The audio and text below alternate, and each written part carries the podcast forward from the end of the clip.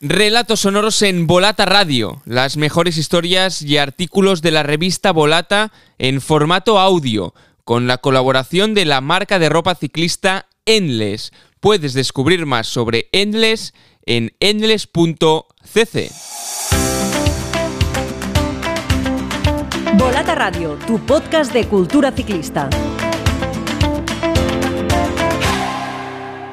Después de la charla que mantuvimos en el último capítulo sobre bikepacking y larga distancia con los responsables de Badlands, de Montañas Vacías y de Crombollo, que podéis recuperar cuando queráis en las principales plataformas, ya sea Spotify, Evox, Apple Podcast, donde queráis, donde os vaya mejor, volvemos a estar por aquí con otro episodio de Relatos Sonoros. Esta vez la historia conecta en cierta manera con el Giro de Italia con la primera de las tres grandes vueltas que precisamente se está disputando mientras grabamos este podcast.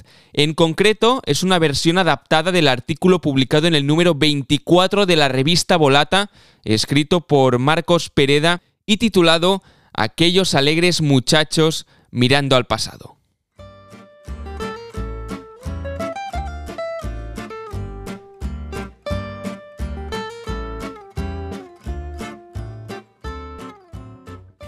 ¿Que por qué a los aficionados al ciclismo nos gusta tanto recordar glorias pasadas? Supongo que la pregunta me surge porque yo lo suelo hacer a menudo, lo de recordar, digo. Es que es cierto, los de las bicis miramos mucho al ayer, al pasado, y hay pocos deportes que se construyan tanto en base a sus mitos como este, veneración y respeto. Eso lo saben muy bien, por ejemplo, en Italia, donde han hecho de toda la parafernalia nostálgica una seña de identidad y a la vez un vehículo publicitario. Por eso cada año el Giro de Italia intercala imágenes en blanco y negro y recuerdos a copy y te cuentan otra vez la historia de Bartali recorriendo la Toscana en bici mientras salvaba vidas. Y también hablan pues de lo del Gavia y no tienen reparo alguno en hacer pasar a los ciclistas bajo un arco romano o por una plaza del Renacimiento porque allí de todo eso tienen de sobras. Es una delicia, una mezcla calculada de sentimiento y estrategia promocional y deportiva. Y si lo pensamos bien, tiene su lógica. Lo de mirar atrás, digo, porque éramos jóvenes y en esos tiempos, cada cual en los suyos, todos los sueños estaban por cumplir. De pequeño uno podía imaginarse que se vestía de amarillo en París, el de más allá alzaba los brazos en ese velódromo de Roubaix imaginario. Hasta yo mismo llegué a pensar que tenía posibilidades en una cronoescalada que organizaba mi club cicloturista todos los años. Era un puerto de 3 kilómetros, media del 5%. Un coloso, ya ven. Luego, el día en cuestión, me doblaron, porque el mundo es así de injusto y de jodido. Y me fui a casa, y la decepción era tan grande que esa noche no iba a salir, pero me acabé liando. Cada cual, mira, tiene su destino, supongo. Así que eso, la nostalgia de nuestra juventud, es motor para que veamos amplificadas todas las maravillas de aquellos tiempos. Tiene que haber algo más que la nostalgia. La estética, por ejemplo. Esas carreteras descarnadas que ni de carretera merecen el nombre. Esos ciclistas pasando por muros que sostuvieron casas y que ya nada sostienen en el Giro de 1946 el nacimiento del infierno del norte tras la Gran Guerra, tipos aglopándose en las fuentes para coger agua los primeros, barro y quebradas, Ramón Hoyos subiendo el páramo de letras en la Vuelta a Colombia de 1952 por una barga que hasta los mismos coches se niegan a subir. Todo eso es bonito, objetivamente.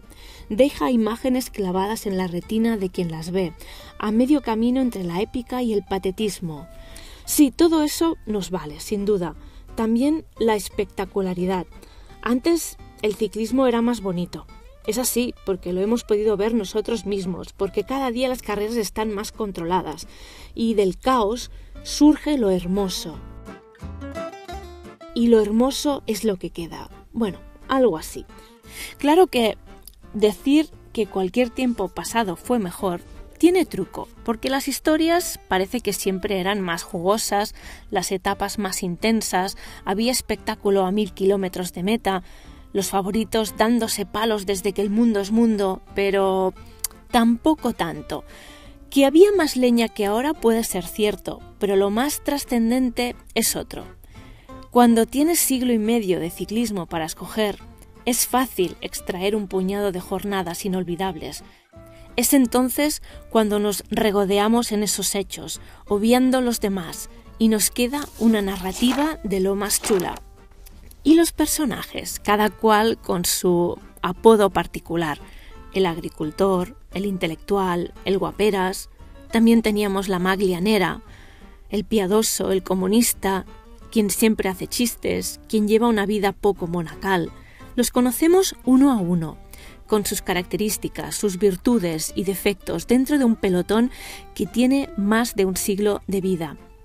¿Y cómo no encontrar ahí el material con el que se construyen los sueños? ¿Cómo no hacerlo? Hoy todos parecen iguales, con sus cascos idénticos, sus maillots parecidos, su gesto serio, bajo las gafas de sol. Hoy todo es más profesional. Y profesional es lo contrario a amateur. Y amateur es sinónimo de juego. Y si no se juega, no se puede enganchar al niño que todos llevamos dentro. Vayamos a otro orden de cosas, porque siempre hay más cosas. Y hablamos ahora de la realidad creada a partir de diferentes realidades que se ficcionan, o sea, mentiras. Durante décadas, a este bendito deporte lo contaban reporteros que con suerte veían pasar a los ciclistas por dos o tres puntos del recorrido, y el resto lo iban trenzando a partir de dimes, directes, declaraciones, una clasificación por aquí, un rumor malintencionado por allá, y no pasa nada por reconocerlo no nos hace peores, sino más realistas. Piensen además que por ahí paseaban plumas de primera categoría, como Montanelli, Blondín o hasta Gabriel García Márquez. Así que, ¿cómo no perdonar ciertos excesos? Pero si está algunos los conocemos y seguimos repitiendo la falacia sin sonrojarnos, temporada tras temporada. Por ejemplo, lo de aquel primer Tourmalet con este Inés marchando a poco menos que a la guerra y quizá tampoco era eh, para tanto.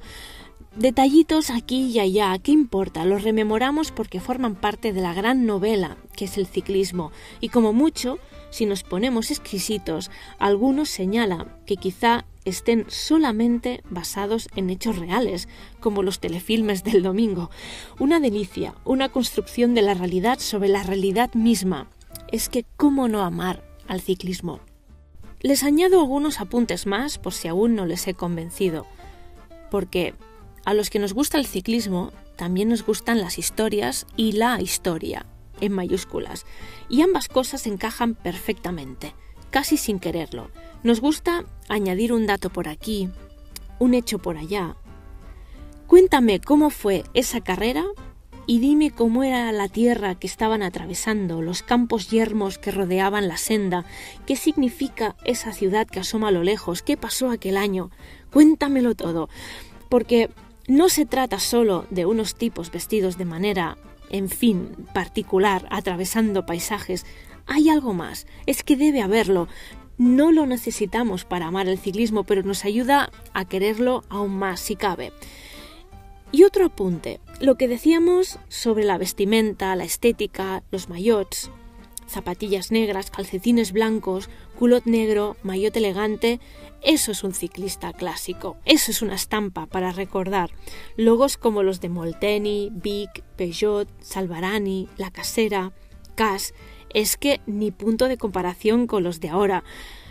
Habían también otros, que quizá eran igual de bonitos, que además te daban cierto aire canalla, como por ejemplo Cinzano, Licor Carpi, Buckler, Licor 43, en fin, que los World Tour de ahora no tienen nada que hacer con su uniformidad, sus degradados, sus calcetines de rombos, nada de nada. Amemos el ciclismo de antes y me queda otra razón, otro motivo. ¿Por qué nos gusta tanto evocar el pasado cuando hablamos de bicis? Y este sí que es definitivo. Es que me lo paso genial hablando y escribiendo sobre estas cosas. Acabas de escuchar el relato titulado Aquellos alegres muchachos mirando al pasado, un artículo del escritor y profesor Marcos Pereda, que podéis encontrar completo en el número 24 de la revista Volata, en el que echamos la vista para atrás para celebrar el legado del ciclismo un número, una revista que aún la podéis comprar a través de nuestra página web. De hecho, dejaremos el enlace en las notas del capítulo para que podáis entrar de forma fácil y rápida y si queréis adquirirla y que os llegue a casa. Hasta aquí otro episodio de Relatos Sonoros en Volata Radio, un podcast con la colaboración de la marca de ropa ciclista Endless. Puedes descubrir más sobre Endless en endless.cc. Hasta la próxima. Estás escuchando Volata Radio, el podcast de la revista Volata, tu publicación de ciclismo, cultura y periodismo que se publica de forma bimensual, con más páginas, más contenidos, más internacional y más beneficios para los suscriptores. Suscríbete desde 6 euros al mes, únete a nuestra comunidad y no te pierdas ningún número.